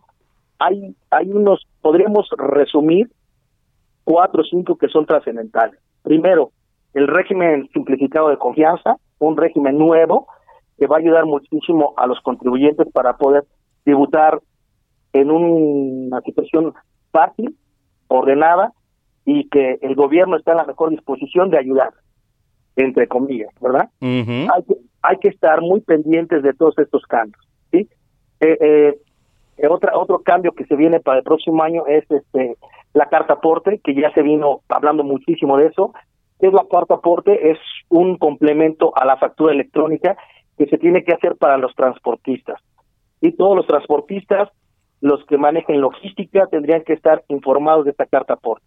¿sí? Ok. Otro cambio, la factura, la factura vuelve a tener modificaciones, la factura, el, el famoso CPDI, vuelve a tener cambios y, y viene la factura 4. ¿Sí? Eh, antes teníamos la 3.3, hoy tenemos la, la, la, este, la 4. Ujú. ¿Cuál es la factura 4? Sí, este, va, va a haber una serie de cambios en las facturas que, que van, a, van a estar manejando este, algunas situaciones. Por ejemplo, y- le llaman los nodos, ¿sí? Y, y los, los este, en este sentido, estas facturas van a tener otros este, eh, eh, requisitos, otros requisitos que anteriormente ya no se están manejando. Por ejemplo, la cancelación, la cancelación de estas facturas va a ser diferente, ¿sí? Los conceptos que se tienen que manejar en las facturas, ¿sí? la autoridad fiscal va a estar muy, muy pendiente de estos conceptos para poder este, tener un control más, más fuerte sobre los contribuyentes. Híjole, por ejemplo, si, si hablamos de algún tema de la renta, ¿no? Por ejemplo, y le ponemos renta ahí en el concepto, también empiezan a detectar, ¿no? Sí, pero uno de estos cambios, los, los que bien decía, por ejemplo, en este sentido, cuando, cuando el concepto que se está manejando no sea eh, en la actividad con la que estás registrado o el servicio que estás prestando, van a tener problemas, ¿no? En ese sentido, eh, va a ser muy, muy específico que, el contador o que la persona que haga las facturas sepa exactamente el servicio que el contribuyente está prestando para no tener este tipo de, de, este, de interpretaciones de la ley. Correcto, eso es muy importante. Ahora, eh, adecuaciones que también este, inciden, ¿no? En un mayor pago de impuestos, quizá. Este, sí, sí. Eh, los impuestos no aumentan. Realmente lo que ha hecho la autoridad, el fisco, ha ayudado muchísimo que no han aumentado impuestos. Bueno, a nivel federal, a nivel local, este, sí va a haber impuestos que, van a aumentar. Pero bueno, vamos a quedarnos con los que maneja eh, a nivel federal, y en ese sentido no aumentan impuestos, pero sí aumenta la administración para poder regular. Por ejemplo, eso de la factura sí tiene mucho mucho que ver. Hay que estar, por ejemplo, este, anteriormente las facturas se podían cancelar este, pidiendo la autorización a través del buzón tributario. Hoy las facturas van a estar este, eh, eh, siendo auditadas y una vez que uno quiera hacer la factura se tendrán que hacer otro tipo de, avisos. Y los conceptos, como bien decías, también los conceptos son una, una modalidad que se tiene que estar viendo ahí. El, Anteriormente, anteriormente había unos conceptos que el SAT nos daba, ¿sí? Esos conceptos, si no está de acuerdo a nuestra razón de negocio, esos conceptos va, van a tener muchas repercusiones para el contribuyente. Hay que estar muy atentos a todo ese tipo de cosas. Sí, estar muy eh, Desde su experiencia, licenciado, recomendaciones para la gente que nos viene escuchando. Una recomendación es vamos a, van a tener que, tener mucho cuidado en lo que están este, vendiendo, en el servicio que están prestando los contribuyentes, en regularizar sus operaciones. Por ejemplo, si, se van a dar de alta, hay que estar al pendiente de qué obligaciones que tiene como, como un contribuyente para que no tengan repercusiones a la hora de estar haciendo sus actividades económicas. Hay que aceptarse a profesionistas para que puedan atenderlos y ayudarlos. Ok, eso, es muy importante. Finalmente, ¿alguna red social, quizá correo, donde, donde lo podamos seguir, licenciado, para alguna duda que le quede a, nuestro auditorio? Sí, con todo gusto. Les dejo mi, este, página web, que es ramon con dos A. punto com punto .mx, correcto. Bueno, eh, pues licenciado, yo le agradezco mucho como siempre que se haya comunicado con nosotros. Muchas gracias y gracias a tu auditorio por la atención. Gracias, es el licenciado Mauricio Traín Bautista, contador público certificado y también abogado. Tres de la tarde ya, con 20 minutos. Recomendaciones culturales con Melisa Moreno.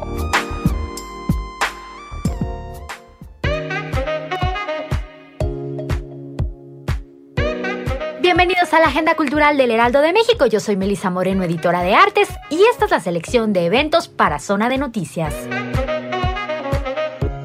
Recientemente se confirmó a través de documentos históricos que la fecha correcta de nacimiento de Pedro Coronel, nacido en Zacatecas, es el 25 de marzo de 1921, dos años antes de lo que se tenía pensado. Por ello, se conmemora el centenario de su nacimiento con la muestra Pedro Coronel 100 años, una ruta infinita, en el Museo del Palacio de Bellas Artes. La selección de 43 piezas está conformada por pinturas y una escultura, las cuales provienen de 29 colecciones del Museo Francisco Goitia y Museo El Universo Pedro Coronel, de acervos del gobierno del estado de Zacatecas y del Imbal, de las colecciones López Velarde y Pérez Simón, y obras de la familia Coronel y otras colecciones particulares. Toda la información la puedes encontrar en la página oficial del Museo del Palacio de Bellas Artes. Renegados Born in the USA es un diálogo sincero, revelador y entretenido entre el presidente Barack Obama y el legendario músico Bruce Springsteen, en el que se tratan toda una serie de temas, desde los orígenes de cada uno de sus protagonistas y los momentos que definieron sus carreras hasta la polarización política de su país y la abismal brecha entre el sueño americano y la cruda realidad estadounidense. La edición incluye introducciones originales, los discursos anotados de Obama que jamás han sido publicados, las letras escritas a mano de las canciones del músico y fotos exclusivas y mucho más. Renegados Born in the USA es editado por debate. Eco es un suceso escénico conformado por un experimentado y heterogéneo equipo que nos lleva de la mano a un viaje al interior de nosotros mismos, a detener el tiempo para invitarnos a escucharnos más a los otros, pero sin perdernos en el camino. Un viaje de múltiples sensaciones y emociones que dura 50 minutos. Eco se presenta hasta el 17 de diciembre a las 8 de la noche en el Teatro La Capilla. Es apta para adolescentes y adultos. Esta fue la agenda cultural de esta semana. Yo soy Melisa Moreno y me encuentras en arroba melisototota. Nos escuchamos la próxima semana.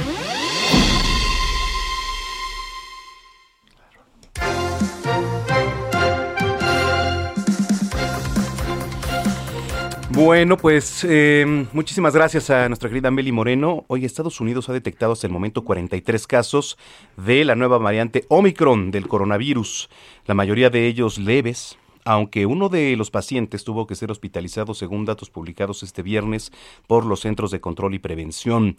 El primer caso en Estados Unidos fue detectado el pasado 15 de noviembre y se trata de una persona que había viajado al extranjero previamente. Del grupo de pacientes con Omicron, 14 de ellos habían viajado fuera del país durante los 14 días previos a tener síntomas de COVID-19 o de haber dado positivo en el examen. Oiga, mire, seguimos con nuestras eh, efemérides musicales. Ahora estamos escuchando una de las canciones más reconocidas en la historia de la salsa y se trata de Gotas de Lluvia. Ah, no. Ya, y la segunda ya, ya salió. Simplemente amigos, entonces lo que estamos escuchando. Bueno, otra invitada ¿eh? a las efemérides musicales de este sábado es la cantautora sinaloense Ana Gabriel, cuyo nombre verdadero es María Guadalupe Araujo ya que ayer, 10 de diciembre, cumplió 66 años.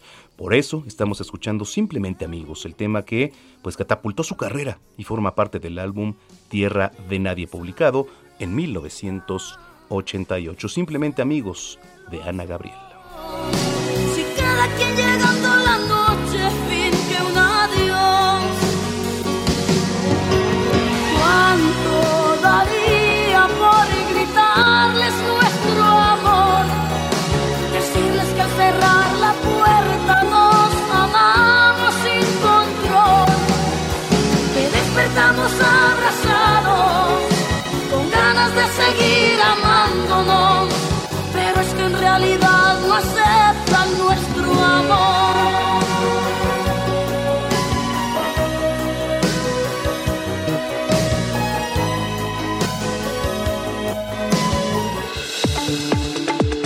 Vamos a una pausa y regresamos con Manuel Zamacona a Zona de Noticias por Heraldo Radio.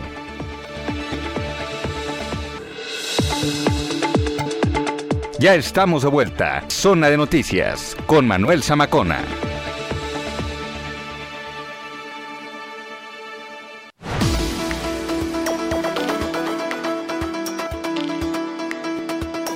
Entrevista. Gracias, son las 3 de la tarde ya con 30 minutos en el tiempo del centro del país. Mire, 100 ladrillos es una plataforma tecnológica de fondeo colectivo que pone al alcance de todos los mexicanos la posibilidad de invertir en bienes raíces, ojo, eh, desde cualquier parte de la República Mexicana. En la línea telefónica, Iván Carmona, cofundador y director comercial de 100 ladrillos, a quien le doy la más cordial bienvenida. Iván, ¿cómo estás? Hola Manuel, muy bien. ¿Y tú? Buenas tardes. Un placer saludarte y saludo a todo tu auditorio. Igualmente, oye, para la gente que nos viene escuchando, ¿qué es 100 ladrillos? ¿Cómo funciona? Cuéntanos. Claro que sí, mira, 100 ladrillos es una plataforma digital en la que se pueden comprar y vender participaciones de inmuebles 100% en línea. ¿Qué es esto de participaciones de inmuebles, Manuel? Mira, imagínate un local comercial que está rentado a una farmacia, vamos a decir, y que tiene un valor de 10 millones de pesos. La verdad es que sería increíble ser dueño de ese local y recibir rentas. Lamentablemente, Manuel, no todos tenemos acceso a ese tipo de inversión, es muy intensivo en capital, de forma que lo que hicimos en 100 ladrillos fue dividir ese local en 100 partes iguales o más, justamente a las que les llamamos ladrillos, y con esto, bueno, pues cualquier persona puede comprar una o varios ladrillos, una participación de esa propiedad, y recibir los beneficios de la inversión inmobiliaria, que en este caso es recibir renta y pues conservar la plusvalía de estar invertido en bienes raíces, Manuel. Ahora, a ver, Iván, eh, ¿quién respalda, por ejemplo, mi inversión ahí en, en su plataforma? Claro, eh, recordar que estamos, eh, esto, somos una empresa, una institución de tecnología financiera, la primera empresa de financiamiento colectivo inmobiliario en México que ya tiene licencia eh, otorgada por la Comisión Nacional Bancaria de Valores. Y bueno, pues lo que nosotros hacemos como plataforma es juntar, digamos, a los inversionistas que van a adquirir esa propiedad. Además de eso, Manuel, cada eh, propiedad que se, que, que se vende a través de la plataforma se escritura en un fideicomiso bancario, de tal manera que es una inversión muy segura por el fideicomiso y la otra pues porque están operando con una institución financiera que ya es 100 ladrillos. Por supuesto. ¿Qué rendimientos obtengo eh, en, mi, en mi inversión, perdóname, aquí en, en 100 ladrillos? Claro que sí. Mira, los bienes raíces, el rendimiento inmobiliario siempre está compuesto de dos elementos. Uno, la renta que recibes de forma mensual, anual. Eh, uh -huh. Ahí eh, hemos promediado, promediado, más o menos un porcentaje entre 7 y 8% anual. El tipo de propiedades que nosotros tenemos en la plataforma son locales comerciales, pisos de oficina, bodegas industriales, que más o menos son los que promedian ese rendimiento. Pero además de eso, Manuel, hay que sumar la plusvalía. Eh, si somos conservadores y le ponemos que los inmuebles suben por lo menos la inflación, entre 7% y de ahí para arriba, ya depende de oferta y demanda, eh, tenemos un rendimiento eh, integrado que va desde los 15% anual a 27% anual y ya depende la plusvalía, Manuel, de cada propiedad. Eso es importante. Ahora, eh, estamos platicando con Iván Carmona, cofundador y director comercial de Cien Ladrillos. ¿Desde qué monto de inversión se, se puede comenzar a invertir? Mira, como en 100 ladrillos podemos dividir las propiedades en 100 partes iguales o más, por ejemplo, mil participaciones, 10 mil. Uh -huh. eh, tratamos de hacer una buena división para que pueda, puedan invertir desde 5 mil pesos, Manuel. En, en, en, el mercado secundario, por ejemplo, que es donde ya la gente recibió sus ladrillos y los puede poner a la venta, hay oportunidades desde 1.200 pesos, puedes empezar a ser dueño de alguna, de alguna propiedad de la que tenemos.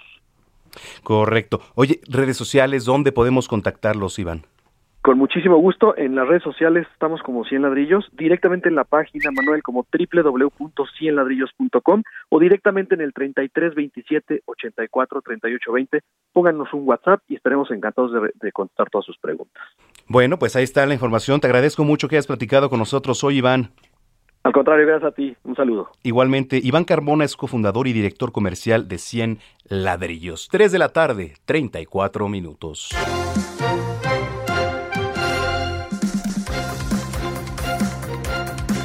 Le voy a leer un comunicado, comunicado médico que se ha lanzado a través de las redes sociales. Dice lo siguiente, actualización del estado de salud del señor Vicente Fernández. Dice, el señor Vicente Fernández en las últimas 12 horas presentó agudización de su estado de salud. Presenta mayor inflamación de sus vías respiratorias, eh, bajas e incremento del apoyo respiratorio. Se requirió sedación para mantener confort, continúa manejo multidisciplinario su condición el día de hoy. Es crítica. Pronóstico muy reservado. Más que nunca se agradece el apoyo y comprensión de este momento por el que pasa la familia Fernández. La información será vertida únicamente por este medio a petición de la familia.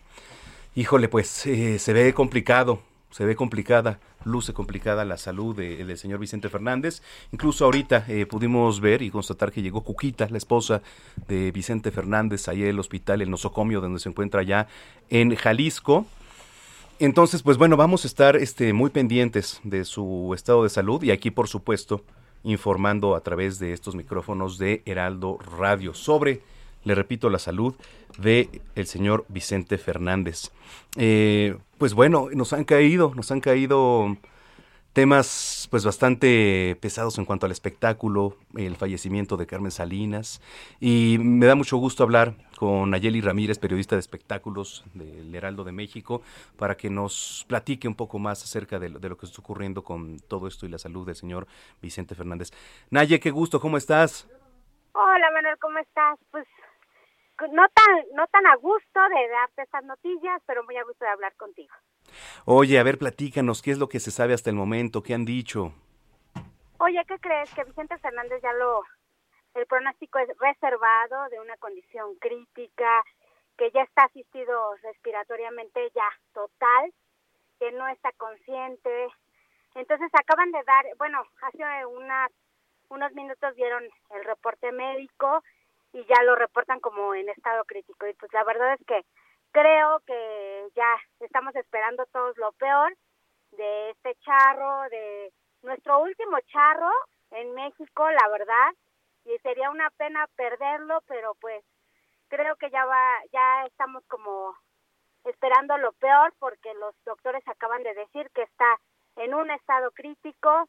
Eh, su hijo mayor, Vicente Fernández, ya también dijo que, que pues están esperando un milagro. También Alejandro Fernández en el concierto que dio el jueves pasado en el Auditorio Nacional dijo que también ellos, eh, él pedía al público oraciones porque ellos lo que único que querían era un milagro para su papá. Pero nos llegó un, o sea, noticias de que doña Cuquita, que es la esposa de Vicente Fernández, ya llegó al hospital. Entonces creo que son muy malas noticias para todo el mundo del espectáculo, para el mundo de la música, para este charro que será nuestro último charro que se nos va. Y pues estamos, la verdad es que muy lamentable estas noticias que te, que te estoy dando. Híjole, este, pues sí, sí, sí, suena, suena bastante complicado el tema, el tema de la salud. De hecho, eh, veíamos, porque aquí tenemos los monitores, eh, ver llegar a, Cuquita, ¿no? Que es la esposa de, don Vicente Fernández. Entonces, eh, pues bueno, esperemos que, que se pueda hacer algo, ¿no? Porque la salud es bastante complicada, de acuerdo al comunicado que dimos a conocer ya hace unos minutos y este y estaremos aquí pendientes. Este se está informando todo a través de redes sociales, ¿verdad, Nayé? Todo se está informando a través de redes sociales, pero también su hijo Vicente Fernández Jr., que está ahí, está saliendo un poco a, a, dar algunas alguna noticia, él está tratando de ser muy discreto, pero nuestra corresponsal que tenemos allá, Adriana Luna, nos acaba de decir que pues lo que dicen es que hay muy, o sea, es muy mal pronóstico porque tal parece que Cuquita sería la única que podría ella dar la orden de que desconectaran ya a Vicente Fernández. Entonces, el, que ella haya llegado ahorita, pues sí es como una alerta porque ella es la única que está ahorita como ya lo habían ya lo habían dicho sus hijos, ¿eh? eso no es un invento ni nada, sino que ella era la única que podía dar la autorización para que él fuera desconectado. Correcto. Oye, y sobre lo de Carmen Salinas también, este, pues digo, una gran pérdida para nuestro país, para el mundo artístico, pero pues también un legado en materia cultural, ¿no? Sí, sabes que también ella era como un agregado cultural para México. Eh, desgraciadamente pues se nos fue, pero yo como reportera, como periodista de espectáculos, te puedo contar muchas anécdotas con ella, porque ella tenía mucho acercamiento con la prensa, ¿eh? O sea, es más, que, o sea, sí, ya en corto te puedo decir que la prensa de espectáculos hizo una colecta para llevar flores, para organizar misas, para organizar todo esto desde antes, ¿no? Desde que ella estaba todavía en el hospital, porque ella era muy, muy, muy cercana a la prensa. Ella eh, siempre te abría la, su casa, siempre te daba una opinión, como tú ya sabes. Siempre, o sea, era una una persona muy, muy amable con la prensa, siempre te daba una declaración, siempre te contestaba el teléfono, que eso era, la verdad es que era de agradecerse y pues bueno, sí fue una gran pérdida. Tenemos todas sus películas, tenemos personajes de ella añorables de, de, desde el cine de ficheras hasta las telenovelas. Ya vimos que Talía ya puso un post despidiéndola David Cepeda con el que estaba trabajando precisamente. Ahorita hay que ver qué va a pasar con su personaje en la telenovela. Y recientemente pues eh, involucrada también en el mundo de la política. Sí, exacto. El PRI sí viste que también posteó despidiéndola porque ella fue diputada y estuvo ahí, estuvo haciendo grilla como muchos otros.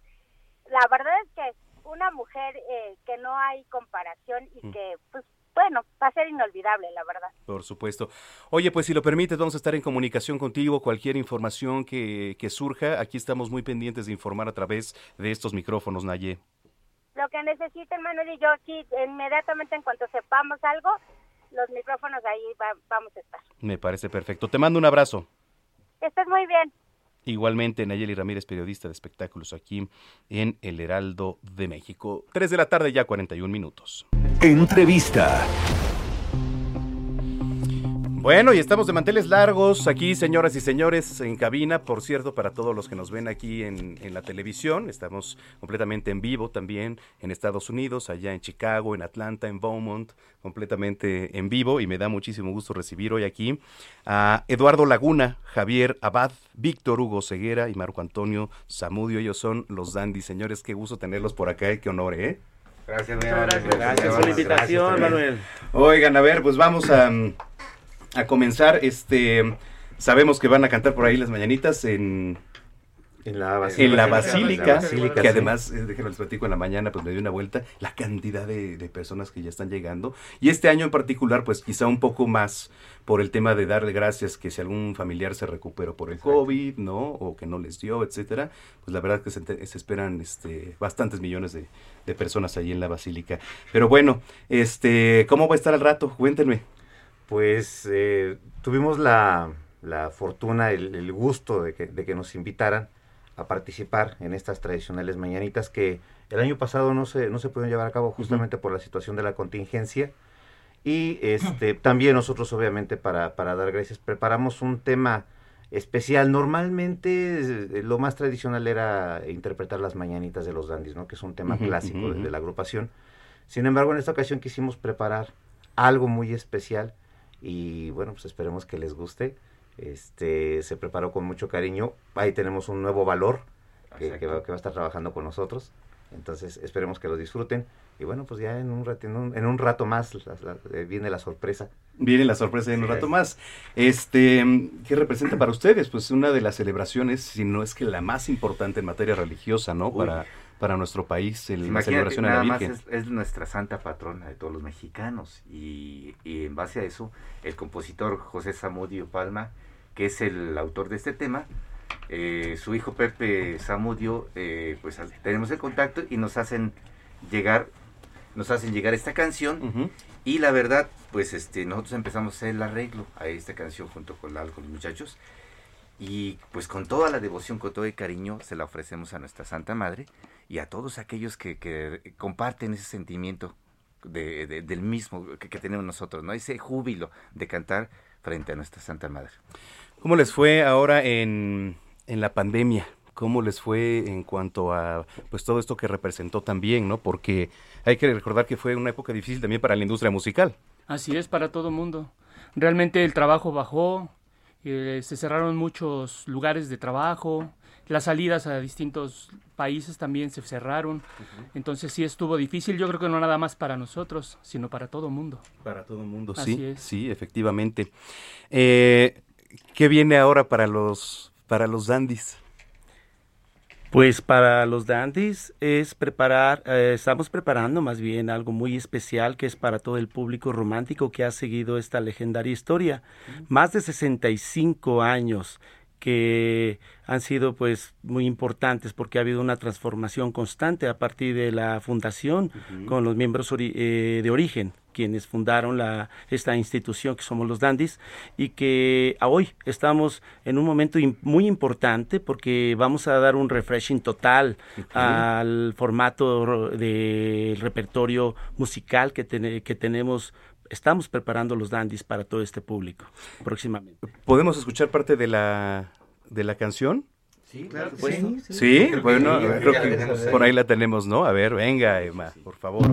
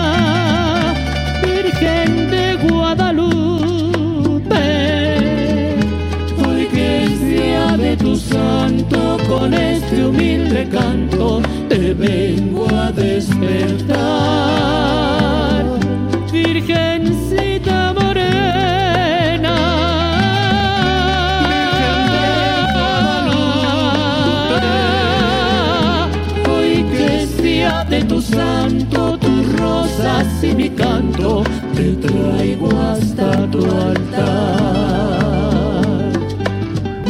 Si pudiera formarte un altar con el cielo, la luna y el mar, nunca sería tanto lo que en este día yo te quisiera dar. ¿Qué tal? ¿Mande? Perdón, tenemos, estábamos escuchando la canción. Oye, qué padre, es algo diferente, ¿no? Es algo diferente, pero con mucha devoción, con mucho amor, lo que, lo que representa y lo que representa la Virgen además. Exacto. Es un tema, como lo comentábamos al principio, es un tema inédito de directamente desde Santiago Tuya- Tuyelhualco, de donde fuera Quirino Mendoza y Cortés. Este tema es del doctor José Palma. Mandó- mandamos saludos a Pepe Palma. Samudio, Samudio Palma, ¿verdad?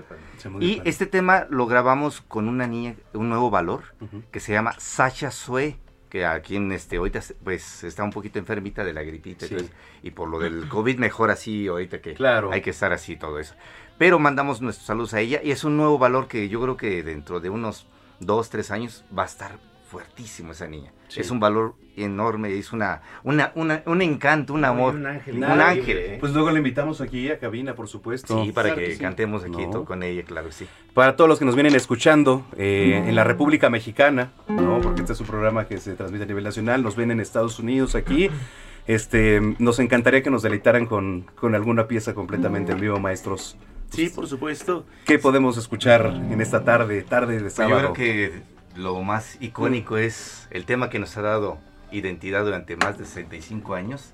Aquel que escribe el maestro Huicho Cisneros, hoy tenemos a Axel Cisneros, aquí el sobrino de Huicho. Ah, bienvenido, Axel. Pues este tema, eh, preséntalo, mi buen Víctor. Claro que sí, sin duda es la bandera de los dandies, pero también es un tema digno de toda serenata romántica, que al escribir nuestro compositor Huicho Cisneros dijo así, cuenta la leyenda de los dandies que hubo una joya valiosa de verdad. Esta joya se convirtió en mujer, mujer en una canción, canción que vive y vibra en el alma de todos los enamorados y los dandies ofrecemos y se llama Gema.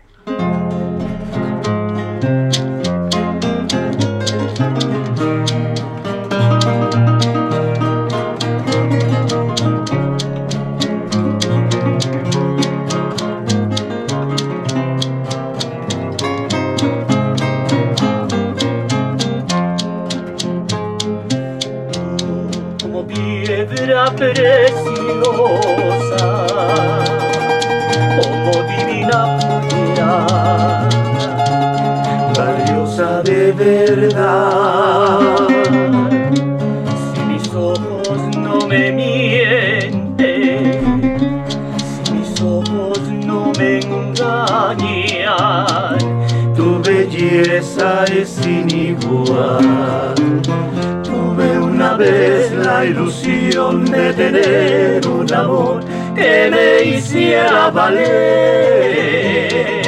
Luego que te vi mujer, yo te pude querer con toditita mi alma. Eres la que Dios convirtiera en mujer para bien de mi vida. Por eso quise cantar y gritar y que te quiero, mujer consentida. Por eso elevo mi voz, bendiciendo tu nombre y pidiéndote amor. Que me hiciera valer.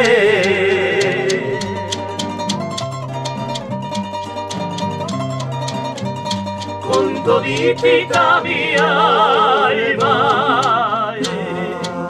La gema que Dios convirtiera en mujer para bien de mi vida. Por eso quise cantar y gritar que te quiero, mujer consentida. Por eso elevo mi voz, bendiciendo tu nombre, pidiéndote amor.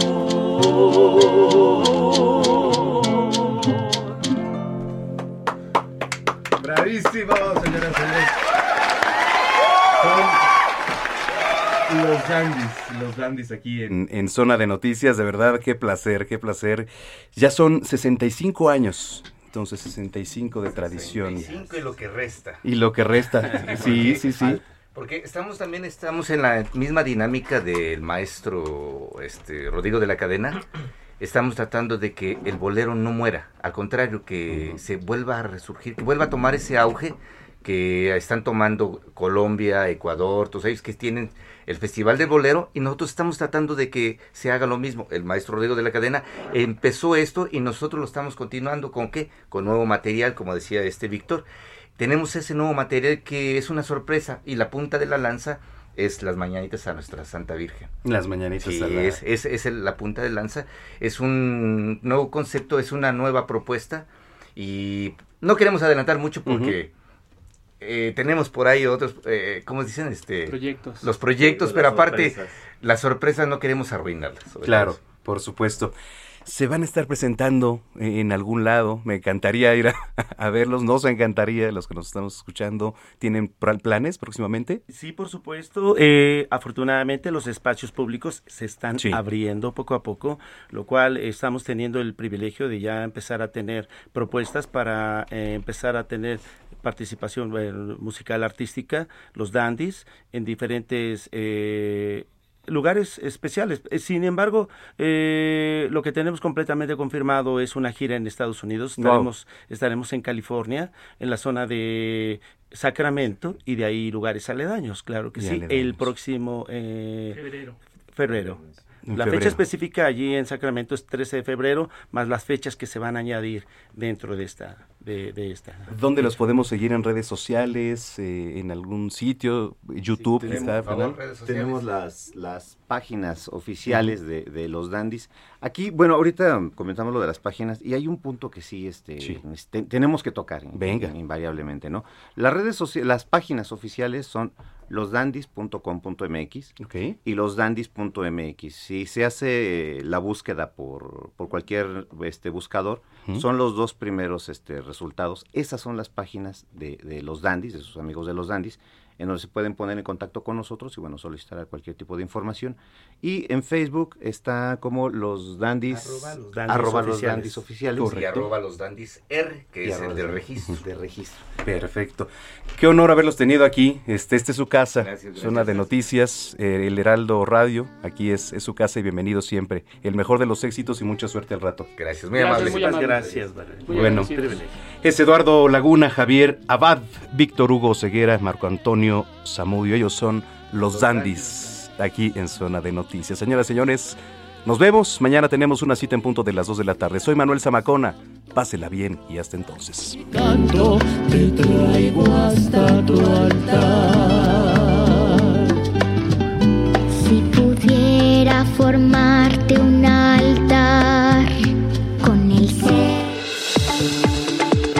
El Heraldo Radio presentó Zona de Noticias con Manuel Zamacona. Los esperamos la próxima semana en Zona de Noticias, el epicentro de la información.